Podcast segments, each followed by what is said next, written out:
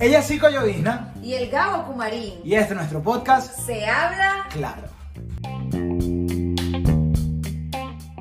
Bienvenidos a nuestro episodio número 4 de Se habla. Claro, claro, clarito, clarísimo. Menos a la gente que siempre llega tarde, como. No, no, no, no. Yo siempre, o sea, yo no es que sea el ser más puntual del mundo, pero es que, bueno, amor, una- ¿cuánto? ¿10 minutos me tardé en llegar? a- 15 a lo de hoy? minutos. 15 minutos. Pero es que ustedes lo saben, cuando uno va a Farmatodo a comprar, nunca tiene envuelto y es un conflicto y que no, entonces, ¿te lo paso por pago móvil? No. Entonces, pero me he vuelto, tampoco tengo. Bueno, Entonces, Gabo, pero son excusas. O sea, tenemos que adaptarnos a todo esto. Farmatodo. No venimos a hablar de Farmatodo. Pero mira, yo vengo tarde, pero yo a ella le traje su cocosete. Porque yo sé que ella lo ama. ¿Ves? ¿Ves? ¿Ves? ¿Vieron? ¿Vieron? Wow. El nuevo empaque. O sea, imagínate tú, te traje un cocosete nuevo, recién salido del horno, se puede decir así. Sí, ¿ustedes han visto este nuevo empaque? Me encanta, me encanta, me encanta. wow. ¿Lo conseguí? Tenía tiempo como que buscar. Bueno, no tiempo, pero desde que vi que era una polémica lo del nuevo empaque del cocosete, dije, lo necesito. Sí, de verdad lo necesitamos. Ha sido, ustedes han visto la campaña. A mí me ha sorprendido los comentarios con relación al empaque y a todo lo que está apoyando Cocosete. ¿Cuál es el Sí, bueno, ellos básicamente lo que hicieron fue cambiar la, la T del cocosete en, en conmemoración al mes del orgullo LGBTIQ+. Eh, pero bueno, dicen que es por el, por el mes del orgullo LGBTIQ+, pero realmente la campaña es clara y sencilla y debería permanecer todo el año, que es besos sin etiqueta. O no besos sin etiqueta, el vivir sin etiqueta. Exacto. Creo que es como que lo más importante. Hay comentarios súper negativos, hay otros súper positivos. totalmente? Yo digo, de verdad hay gente tan. de- y y con, con todo respeto, pero de verdad hay gente tan ridícula como para poner. No, no compro más esto. El mismo cocosete siempre con un empaque. O sea, sí, yo siempre. ¿De verdad? Sí, bueno, me parece súper interesante y además creo que debemos educarnos de una manera distinta con relación a todo este tema. Siempre le agregan algo más, la Q, o sea, allí, allí hay algunas personas que colapsamos con, con todo ese poco de letras. Cuéntame tú, o contémosle a ellos, a Bueno. muchos como yo que a veces se enredan y no pronuncian bien Bueno, las se dice eh, la comunidad LGBTIQ. L corresponde a lesbiana, G a gay, B de bisexual, T de personas trans, y de intersexual y Q de queer. Wow. ¿Qué ok. quieren saber?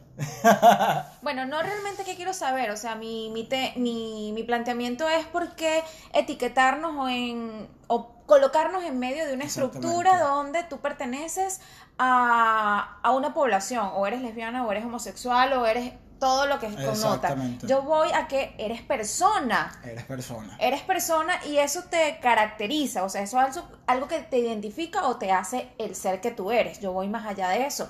Y a veces yo planteo la pregunta, o te la voy a plantear a Gabo, ¿quién eres tú, Gabo? El silencio responde por sí solo. Soy Sí, muchas cosas. exacto. Y, mucho, y soy mucho más que mi sexualidad o mi identidad o mi expresión de género. Exacto. Entonces, yo creo que Cocosete, en este caso, eh, lo logró en todos los sentidos. Porque no, no, no, era un- no es una campaña en pro de, de- de- de, bueno, de alzar la voz por la comunidad LGBTIQ, sino alzar la voz por el tema de las etiquetas. De que hasta cuándo seguimos encasillados en. Ella es, eh, qué sé yo, ella es lesbiana, pero es buena psicólogo. Esto, pero, pero, pero. No, o sea, somos mucho más que nuestra sexualidad, que la persona con la que nos acostemos, que cómo nos vestimos, que. O sea, al final somos personas. Que hasta la misma profesión hasta la misma hasta la profesión. misma profesión. Es un tema de, bueno, sí, muchas personas luchan por encontrar o hallar la igualdad. Hace que yo comencé a trabajar, yo, ay, se me fue la cédula, tengo más 12 años graduadas y en todo ese tiempo escuchaba hablar de igualdad de género, igualdad de género en cualquiera de los lugares en los que he ido trabajando. Y siempre me preguntaba, ¿por qué hablar de igualdad de género si es como tú te sientes? tienes una necesidad de ser aceptado, tienes una necesidad de que seas reconocido por la identidad sexual que tú tienes. Creo que debemos romper estructuras que hasta hoy siguen vigentes y me parecen absurdas en lo personal. Porque acá en consulta me consigo con muchísimas personas que vienen con un conflicto con relación y asociado a la aceptación social, a las demandas sociales que son las que nos joden cada vez más. Sí, sí, y no solo las que nos joden. O sea, tenemos que entender, de que nadie tiene por qué aceptarte. O sea, y no, y no, y aquí no estoy hablando de sexualidad, de género, pero vivimos en esa búsqueda constante de ser aceptados por una razón u otra. Vamos a terapia buscando la manera de que nuestra familia nos acepte, la sociedad nos acepte. Y les digo algo, nadie, nadie, nadie tiene el deber y la responsabilidad de aceptarte, solo ti mismo. Exacto. O sea, no podemos crear o pensar, ojo, estoy absolutamente feliz de que Cocoseta haya dado este paso y de que muchas marcas estén dando este paso más allá de, lo comercial, porque es un tema comercial y económico también. Eh, pero que entendamos de que la aceptación no puede venir desde los demás y que nadie tiene el deber para, para nadie tiene el deber de aceptarte. Esa idea de que yo voy a cambiar y voy a demostrar que yo soy bueno haciendo esto, que no soy una mala persona, que no soy un aberrado, aberrada o aberrade, no. Eso con relación a, toda la campaña que, que, que sacó Cocosete, que es súper genial. Pero ¿cuántas veces no nos vestimos para satisfacer a otras personas? ¿Cuántas veces tú no te has vestido para pertenecer a un grupo? Mucho tiempo. Por mucho tiempo. ¿Qué fue lo más estúpido no, y yo creo, es que yo creo que de cierta manera todos siempre estamos o formamos parte de un grupo. Exacto, pero todo lo haces para complacer a las demás personas y, y, y regreso al tema de cuando te satisfaces a ti mismo. ¿Qué fue lo más estúpido que tú hiciste, Gabo, en algún momento? No, no, no. ¿Qué ha, sido, qué, qué, qué, qué ha sido lo no estúpido que yo he hecho? No, yo no hice esa pregunta. No, no, no, muchísimas cosas. Mira, tan simple como eh, un zarcillo. Yo me acuerdo que yo pasé años, años, yo decía, ay, yo quiero un zarcillo, yo quiero un zarcillo. Y me paralizaba, yo decía, ¿qué va a decir la gente? Me van a, me van a decir fuerte, o, ay, ¿qué tal? Que, que, que un zarcillo es súper gay, o que un zarcillo... Epa, también cuando lo hice, nadie volvió a verme, nadie, nadie me dijo nada, nadie se dio cuenta. Entonces, no solo es el zarcillo, el zarcillo es solo un ejemplo de vida de cómo muchas veces, o la mayoría de las veces, paralizamos nuestra vida, nuestras decisiones y nuestros gustos, pensando en que el mundo entero va a paralizar su vida viéndonos o algo así.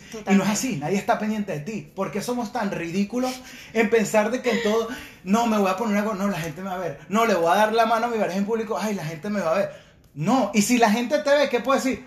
Ah, mira, Argeli se puso una gorra y sigue. Nadie paraliza tu vida. Ni siquiera tu familia, ni siquiera tus papás. Porque al final cada uno tiene su propia vida y va construyendo la manera en, la que es. Y por eso yo también hablo del tema de la aceptación. Y tú lo vives siempre en consulta y me lo dices. Sí, o sea, el tema de la aceptación, ¿quién tiene que aceptarnos primero? Gabo más o menos profundizó eso. Me tengo que aceptar yo. Porque la primera persona que elige colocarse una etiqueta es uno. Exacto. Sí, ok. Hola, ¿cómo estás? Soy gay. ¿Quién te preguntó que eres gay? ¿Quién te preguntó? Hola, ¿cómo estás? Soy psicólogo. Nadie me preguntó si era psicólogo. No. Por eso vuelvo a la pregunta, ¿quién eres? Ah, eres ¿Qué profesión tienes y a qué te dedicas? ¿Eres madre? ¿Eres padre? O sea, ¿qué, ¿a qué te dedicas? No va a a categorizarte en la persona que tú eres, más allá de lo que tú sientes. Así suene raro y redundante, es así. Quien se acepta primero es uno, para que el otro pueda aceptarme. Y entre esos parámetros y entre esas luchas, porque son luchas de poder, entre el querer formar parte de un espacio y el que otro me acepte, entro en conflicto, en frustración y en situaciones que me generan malestar. Y me alejan de la plenitud, así de sencillo. Totalmente. Gabo, yo sé que tú hiciste un trabajo súper genial. Sí. Cuéntanos de eso. Yo digo sí y ni sé. No, no, ¿en qué? ¿En cuál? Porque yo trabajo en muchas cosas. El, bueno, él ha hecho, yo le he escuchado hablar de, un de su trabajo de grado. Quiero que nos cuentes la parte chistosa de ese trabajo de grado. La parte, bueno, yo diría que no la parte chistosa, pero la parte que casi nadie sabe. Mi trabajo de grado fue sobre la libertad de expresión de las personas trans en Venezuela yo siempre, yo decía, no vale, o sea, yo soy el tipo menos transfóbico, digo transfóbico que no tengo nada en contra de las personas trans, eh, se entiende por personas trans aquellas que no se sienten identificadas con el sexo de nacimiento, hombre o mujer. Y yo decía, no vale, súper apoyando a la comunidad, ¿cómo que no? De hecho lo hice en esa función, yo dije, voy a hacer un trabajo para alzar mi voz por las personas trans. ¿Cuál es la sorpresa de Gabo? Voy con una tutora especializada en temas de sexo, diversidad y tal, y me dice, no, mira, ya yo no puedo, yo no puedo seguir siendo tu tutora porque tú eres una persona transfóbica. Mientras que tú no entiendas, sí, Porque ella me dice... O sea, ella te dijo a ti que eras transfóbico. Me dijo, tú no puedes seguir haciendo este trabajo mientras tú pienses así. ¿Por qué? Porque ya yo tenía tan normalizado decir cosas como que, no, pero, pero sé que es una mujer mujer, no una loquita. No, este, wow, me parece increíble la mujer, aunque, ve- aunque verga, cuando una tipa quiere ese tipo, no sé, se, se ve como rara. Yo prefiero hacer mi tesis con, con solo mujeres trans. Entonces, eh, eso fue durísimo para mí y yo creo que nadie lo sabe, porque bueno, todo el mundo sabe que yo soy súper activista en el tema, pero dar, eh, encontrarme con esa realidad y desprenderme de un Gabo machista, de que creció con ciertos parámetros, que según yo yo era mente abierta, que eso no se trata de ser mente abierta o cerrada, simplemente es entender a personas y ya, que tampoco tienen la responsabilidad de entender. O sea, la gente vive y ya, la gente son seres humanos y ya. Entonces fue un proceso muy difícil para mí. Y, ahí- y ahí es que yo me di cuenta, desde la educación, de que yo digo, bueno, capaz, bueno, capaz no, no solo la sociedad venezolana, eh, en el mundo tenemos un problema de desinformación muy grande y que vamos repitiendo generación tras generación. Totalmente. Eh, el, porque las cosas, una de las cosas que me decían cuando yo hacía la tesis es, bueno, pero los transfos, la- las bichas esas, ¿por qué no se ponen a trabajar en vez de estarse prostituyendo? Yo eso- lo decía, yo también. Pero eso es un tema social. Exacto. Es un tema donde entramos a, a, a juzgar a aquellas personas que eligen esa vida. Ellas lo eligen o fueron llevadas o llevados a hacer lo que hacen. El sistema. ¿Por qué digo el sistema? Por ejemplo, aquí en Venezuela, en promedio, la vida de una persona trans, de una mujer trans, llega a los 35 años. ¿Qué pasa? Te pongo así el ejemplo rapidito. Tengo 14 años, no me siento identificado o identificada con el sexo con el que nací. Se lo cuento a mi familia. Mi familia me bota de la casa. ¿Ok?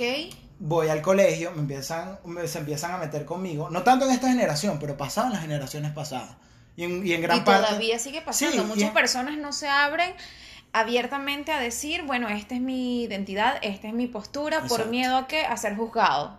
Entonces llegas al colegio, te expulsan del colegio porque muchas de, de las mujeres trans y hombres también con los que trabajé en mi trabajo de grado me decían, no, pero es que me expulsaron del colegio. En promedio en Venezuela, alguien trans llega hasta tercer año de bachillerato. No tienes familia, no tienes a dónde ir porque te rechazan el sistema educativo. Entonces, no estoy diciendo que prostituirse o irse a la calle sea la única opción, pero no tienes familia. O sea, estás completamente vulnerable en la calle y ahí es cuando muchas personas se aprovechan, y esto lo digo con toda responsabilidad y base, por lo menos el negocio de la droga.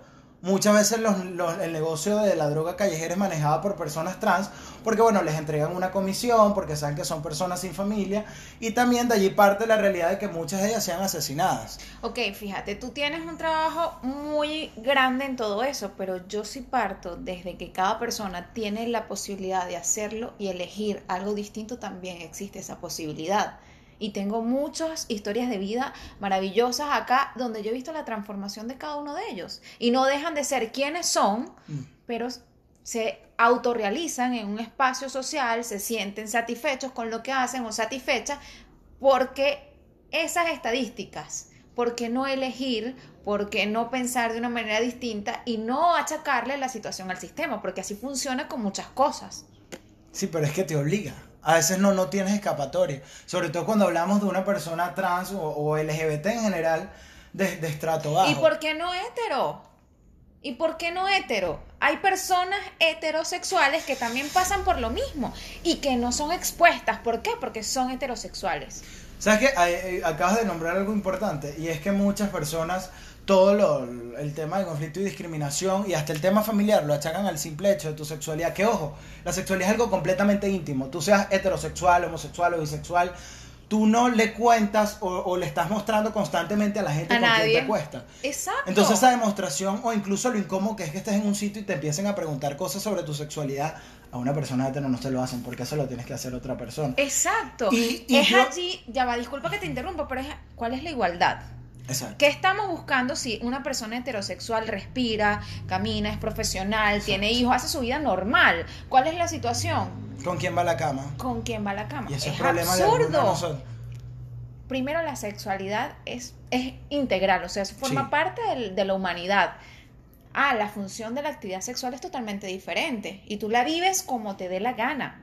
Y además de eso, somos seres humanos, necesitamos, es una necesidad fisiológica, así como Exacto. alimentarnos, comer. ¿Por qué tener que... Y cada quien tiene sus gustos. Exacto. Y no gustos asociados a- al sexo de la persona con la que vas a la cama, sino, sabes, cada quien tendrá su juego, su manera de hacer las cosas. Y entonces, ¿quién acepta a quién? Exacto. No, y lo que tú decías por lo menos ahorita del tema hetero. Mira, yo soy de los que cree que todos, todos, todos, todos eh, tenemos un closet del cual salir en algún momento. Ya sea la carrera en la que elegimos, ya sea algo, el hecho de decir, mira, sabes, yo tengo 15 años queriendo agarrar este megáfono e irme a la calle a pegar gritos y decir si habla claro, por ejemplo. Pero no, el miedo que va a decir la gente, que soy un Claro. loco. Todos vivimos un proceso difícil. Y el tema del closet no es solamente para las personas que están enclosetadas porque Exacto. la gente no sabe que son homosexuales. No, el closet también lo tenemos todos los que somos heterosexuales y los que no también. Yo siempre le mando a hacer a mis pacientes un ejercicio. Vaya a su closet a arreglarlo. Vayan a hacerlo, en serio. Porque, ¿qué- ¿en qué consiste ese ejercicio? qué de- a consiste? ver, Mira. A ver si me animo, a ver. El closet, Ok. nosotros, ¿qué nos guardamos en el closet? Todo. Todo. escondemos dinero, cosas que no nos ponemos por 50 años, perdón, por 10 años, tenemos cosas que no nos colocamos jamás y las guardamos y no las sacamos porque nos da lástima, porque nos conectan con alguna emoción, porque me lo regaló Perencejo, porque me lo regaló el exnovio, porque me lo regaló no sé quién. Y eso es mío, me pertenece. Pero ¿por cuánto tiempo tú guardas tantas cosas? Recuerdo que lo que están haciendo es ocupar espacio.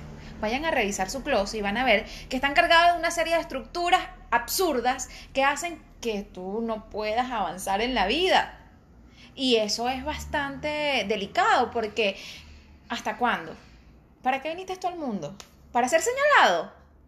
No, empecemos por respetarnos a nosotros mismos y respetar la identidad de la, de la otra persona. Y otra cosa, y otra cosa. Esa gente que tiene la necesidad imperiosa de estar todo el tiempo señalando a otra persona y el por qué, y siente esa necesidad de meterse con ella, con él, con ella, porque se acuesta con alguien o porque se viste de una manera. ¿Qué pasa ahí dentro? ¿Cuál es el miedo? ¿Cuál es la no aceptación? Porque tú reflejas tu miedo y tu frustración en los demás, porque él o ella se atreve a simplemente ser quien es, y que en la mayoría de los casos capaz, él o ella no es que se atreva a ser quien es, se está atreviendo a ser quien tú no te atreves a ser, y capaz esa persona lleva una lucha interna y no es ni siquiera eso que tú estás viendo, pero que genera conflicto en ti, Exacto, fíjate, a mí me generó conflicto algo. Voy a regresar a mí. a tu cocosete. A mi regalo porque llegó tarde. O sea, uno de los mensajes que vi cuando vi la campaña es, yo no vuelvo a comer cocosete. O sea, a ese nivel. A esta persona, lo siento, yo me voy a comer mi cocosete. ¡Qué absurdo! Eh, o sea, eso me dejó así como que yo todavía... Y el cocosete, el cocosete, y quiero que lleguemos a esta reflexión. Esto puede ser tu hijo, tu sobrino, tu tía, tu amiga, quien sea. Tú toda la vida has comido cocosete, te parece bien, sabes que es increíble, que te ayuda, que tienes un amor hacia el cocosete. Y porque de repente este contenido empezó a tener este empaque, lo vas a dejar de usar. Así mismo pasa con las personas. El hecho de que tú no conozcas cierta versión, el hecho de que tú no, no te parezca a ti, porque no a esa persona, ciertas cosas, no quiere decir que el amor y la calidad de la persona y del ser humano vaya a cambiar por ese simple hecho. Va a seguir teniendo el mismo sabor, capaz con una nueva presentación, pero va a seguir siendo ese cocosete, ese familiar o ese amigo que tú tanto has querido y, y que necesita de ti tú y tú de esa persona desde el cariño, el amor y el respeto, chico. Totalmente. Ay, Gabo, qué bellas Y aparte, palabras. y aparte, ¿tú crees que si tú dejas de querer a tu sobrino, amigo, quien sea, o tú dejas de comprar cocosete, él va a dejar de existir? Él va a dejar de ser tan bueno y, y ojo, no, a todo el mundo le gusta el cocosete y eso es válido, pero ahí va a estar. Ahí Es va a estar y tú tienes que hacer eso. Esta, este empaque es la ropa que cargamos puesta. Exacto. Esto no me determina quién carrizo soy. Pero el sabor del cocosete es el mismo. Ese es realmente quién es Gabo y quién es Argeli. En cuatro semanas de julio se acaba el mes Pride, capaz se le baja la intensidad al tema del orgullo LGBT y tal, y el cocosete va a seguir siendo el mismo. y seguimos siendo los mismos. y seguimos siendo los mismos. Entonces, coño, no podemos limitar nuestra vida o hacer esas opiniones. No, es que nos están adoctrinando. Ay, sí, Gabo está a dieta, no quiere comer cocosete. No, mentira. Gaby se va a enterar. No, mentira. Constancia. Mm. Perdóname, pero es que está buenísimo. Entonces ese tema de que nos van a adoctrinar, ¿qué tal? Ojo, también hay que entender algo. También leía No, pero es que no hay eh, Día del Orgullo Heterosexual, no hay Día del Hombre, no hay Día, el día no si sé hay qué. hombre, día del hombre. Claro. Día de la mujer, día de... Pero ¿qué pasa con el Día del Orgullo LGBT? No es un mes, es un orgullo, eh, es un día, perdón. ¿Qué pasa? ¿Cuándo tú has visto que un una persona heterosexual sea perseguida constantemente porque le gusta una mujer o le gusta un hombre? ¿O cuándo tú has visto que alguien es perseguido o asesinado eh, o asesinado por simplemente un gusto o su preferencia sexual? No, y esto pasó hace 68, 69 años, cuando se da esta, esta revuelta en Stonewall, en Nueva York, cuando empezó un grupo de personas trans, negras y con VIH a pelear con la policía. Murieron muchas personas LGBT para que hoy en día, ¿sabes? Podamos estar Ariel y yo hablando de este tema, para que Cocosete, en el país con menos avances en materia LGBT, pueda sacar una campaña que también es una protesta y un llamado a acción de, hey, hay gente que existe. Y como dice Cocosete, ¿hasta cuándo las etiquetas, bebé? Ustedes habían visto esta faceta de Gabo. El señor se puso en otro papel. Gabo, Cosas que pasan. necesito rescatarte Rescatarme de dónde. de tu jocosidad. Bueno, Bueno, me parece interesante que Gabo tiene, nos habla con propiedad. Sí. con propiedad del tema porque lo estudió. Yo en consulta lo veo desde una manera distinta. Yo voy a la humano, al- a la persona, no la determino con una etiqueta, porque no es solamente la etiqueta de que pertenezca a la comunidad LGTBIQ. Plus. Ahorita vamos a explicar eso. Sí, él lo va a explicar mejor. Pero, ¿sabes qué? También pasa con las personas que tienen trastornos. Él es depresivo. En la calle, colegas. Ay, pero no se le nota. conocida, pero no se lo nota. Ah, pero él es bipolar. ¿Dónde? Ah, no, pero él es Asperger. Son etiquetas. Es lo mismo. Es lo mismo. ¿Hasta cuándo? Ah, le dio COVID. O sea, ahorita la gente, no, hola, ¿cómo estás? No, ah, él le dio COVID. O sea, tenemos que socialmente romper con esas estructuras. Porque ¿hasta cuándo? ¿Qué nos determina como personas? Mi mamá siempre decía algo. En el reino de Dios entramos todos. Es así. Y es así de sencillo, o sea, Dios no está viendo, para los creyentes o no creyentes, Gabo ya, ya me va a refutar, Dios no está viendo si eres homosexual, si eres eh, enfermo o trastorno mental. No, pero es que la Biblia dice que Sodón y Gomorra y no sé qué. No, no, no, eso es entrar en, en otras aguas y, y ese no es Yo el solo tema. diré que el que esté libre de pecado, mi amor, Que tira la primera piedra. papelón. Te faltó el... Rasa el pelo, sí. no, pero de verdad es, es así. O sea, tenemos que entender de que tus creencias religiosas, puedes creer lo que creas. No estoy a favor, ojo, hay como que también una campaña, soy abiertamente activista, no solo de la comunidad LGBT, sino de los derechos humanos en general. Eh, tenemos que entender de que los derechos son civiles, no morales y religiosos, y que yo, como activista, yo no puedo obligarte a ti a que, a que, ten- a que creas en algo, a que aceptes algo, a que apoyes algo. Porque primero, quiero aclarar algo. Nadie está buscando el apoyo. Tú no puedes apoyar a una persona que no decidió ser quien es, que simplemente es quien es, tiene ciertos gustos. Eso de, no, bueno, yo te apoyo. Entonces, Bueno, yo ¿Qué vas a ahí, decir? sí, ahí difiero, o sea, sí, la gente elige. Yo de verdad estoy totalmente de acuerdo con que la gente elige. Tú puedes elegir. pero tú no necesitas el apoyo de alguien más. No, es más, yo no apoyo a nadie, yo acompaño al que lo acepta. Y, eh, o el respeto o, o la aceptación. Exacto, es allí. O sea, el tema es ese, romper las estructuras es ir al respeto, aceptar Exacto. cómo eres, quién eres y qué quieres mostrar. No, Porque el tema plus o el tema que está de moda, ¿cómo te muestras en las redes sociales? Tú vas a mostrar que estás jodido, Exacto. tú vas a mostrar que estás triste, tú vas a mostrar que te abandonaron. No, tú muestras la mejor parte de ti. Exactamente, muestra la mejor parte de ti. Eh, ¿De, qué te ríes? De los ruidos de fondo. Tenemos invitados, mi amor. Esto- esto- esto es Estamos así. en vivo. Lo otro que, que me impresiona cuando, cuando leo en las redes sociales es la capacidad de meterse con una persona, por lo menos en estos días, con lo de Demi Lovato. Que, bueno, Demi Lovato eh, expresó ser no binaria. Esa niña no Ajá. sabe ni en lo que anda. Va. La droga la tiene loca. Gabo, por favor, explícalo. ¿Qué explico, mi amor? Explica ese término binario que acabas de hablar. Edúcame, Ok. edúcame, edúcame, Lo binario, edúcame. lo binario, lo binario está asociado a constructo social. Vieron que se yo los voy a poner, dije que él sabía. se los voy a poner en palabras fáciles. Cuando yo digo binario, yo lo asocio a hombre-mujer. Y entre esos grupos de hombre y mujer está masculino el hombre, femenino la mujer. Dentro de ser hombre y ser mujer, hay muchas formas y maneras de ser. Es decir, hay mujeres que cargan tacones, hay las que cargan zapatos, el pelo corto, hay hombres que usan corbata, hay hombres que usan short. Una persona no binaria es aquella que simplemente dice, mira, sabes, yo no puedo decir que yo me siento hombre o que pertenezco a alguno de todos esos grupos de ser hombre o a alguno de esos grupos de ser Ya va. mujeres. ¿Y tú qué eres? Ay, no sé, mi amor. Yo, yo soy como veneno, un semáforo de noche. So- no, no, yo siento que yo entro en el, en, en el formato binario hombre afeminado, pero estereotipado, heterotipado. Estereotipado. Heterotipado, sí.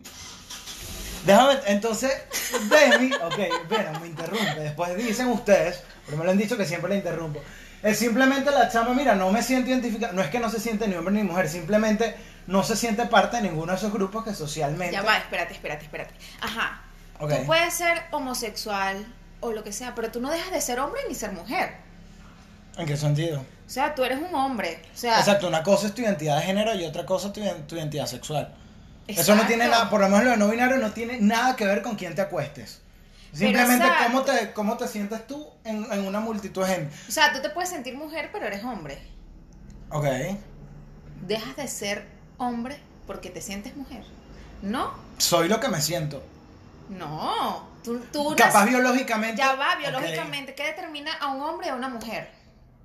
Biológicamente hablando. Biológicamente los hablando. con lo que nace. Ajá. pero, eso, pero luego viene la parte de género. Ok, pero la identidad o el género es algo distinto. Tú lo estás diciendo y lo estás dejando claro. Claro, Pero- y, es- y aquí entra el debate cuando muchas personas dicen, no, pero es que biológicamente solo existe hombre y mujer. Bueno, también hay gente hermafrodita, ojo. Ojo, ok, exacto. Ok.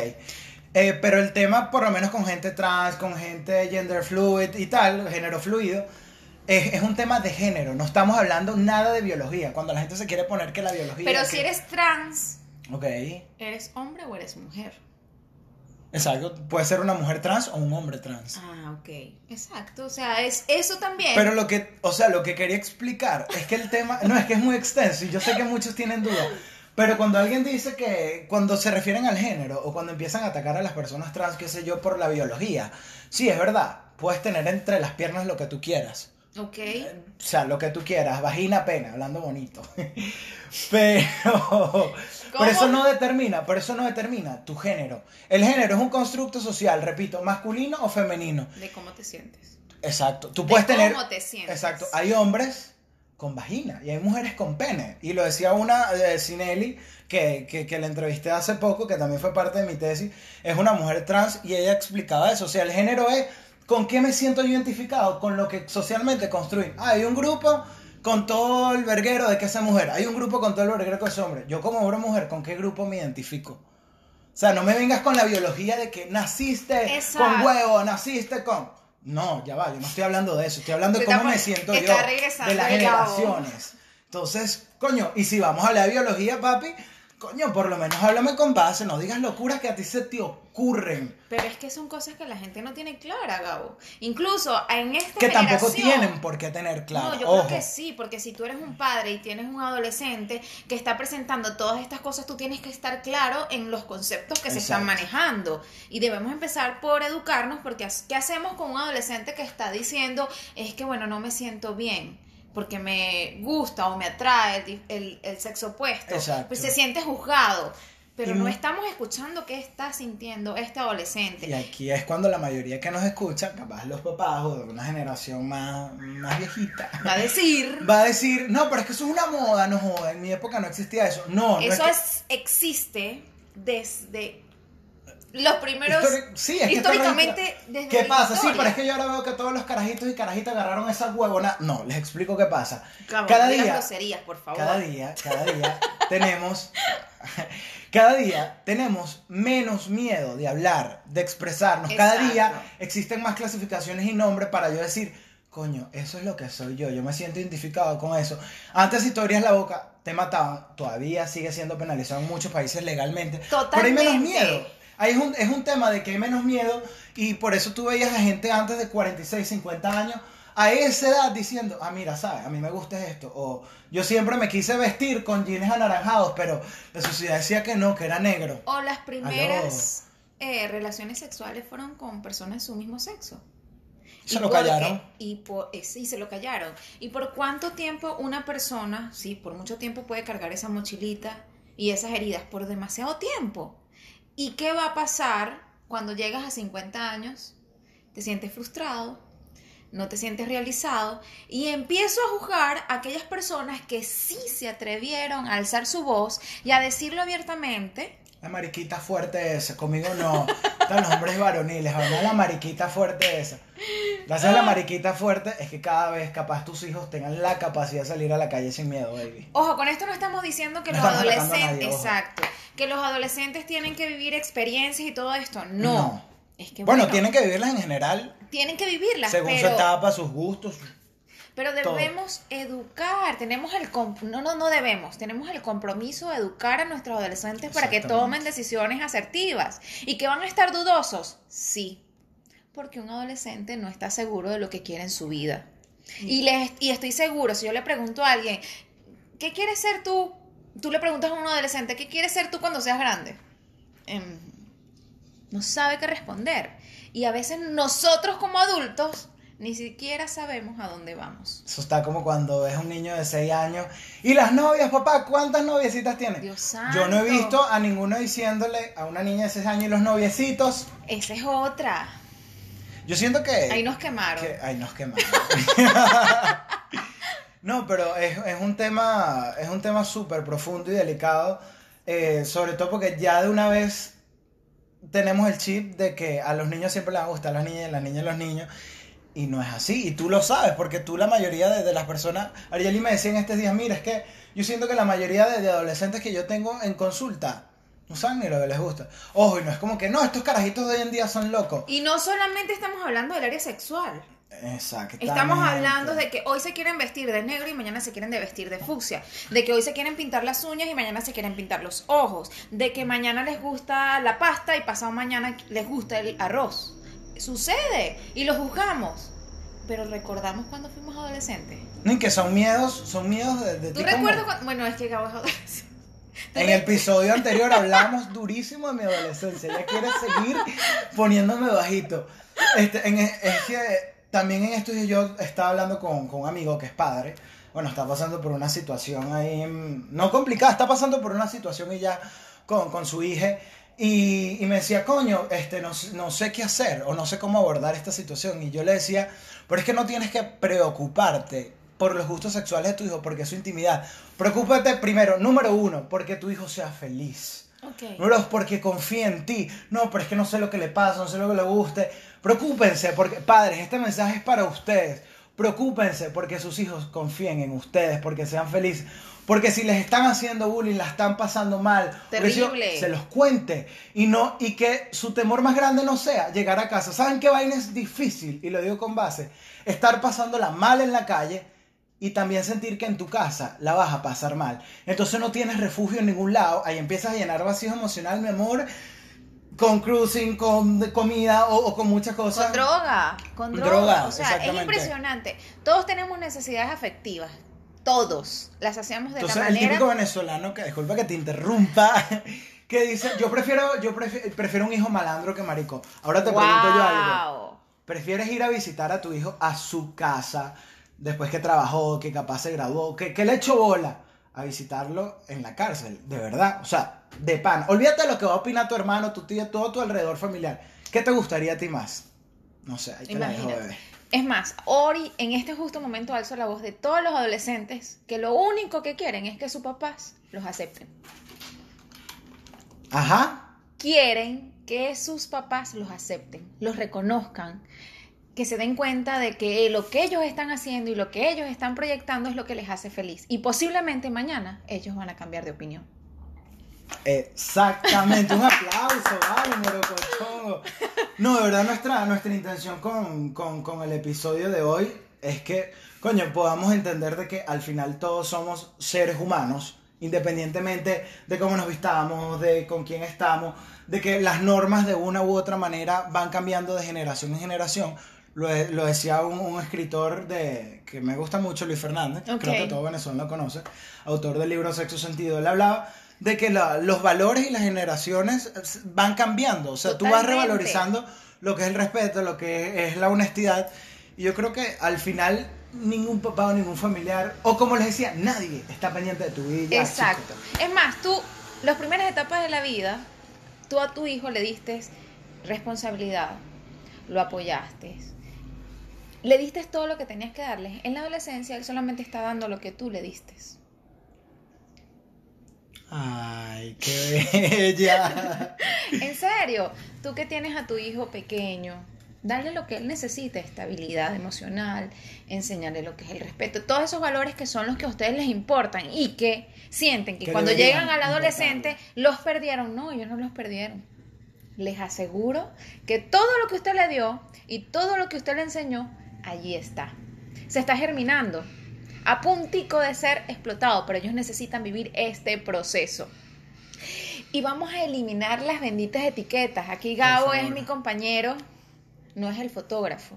Aquí No yo, soy fotógrafo. bueno, aquí no, o sea, no vas a ser el fotógrafo, Exacto. eres Gabo más que eso. Y mi persona no es Argeli la psicólogo. Es más, lo he hablado muchísimas veces. La gente Siempre me dice. Argeli la psicólogo. Oye, yo soy persona, hago muchas otras cosas y esos estereotipos hacen que a veces seamos juzgados. La verdad ya no me importa. Pero bueno, como ella es psicólogo, es perfecta. Dios mío, por favor.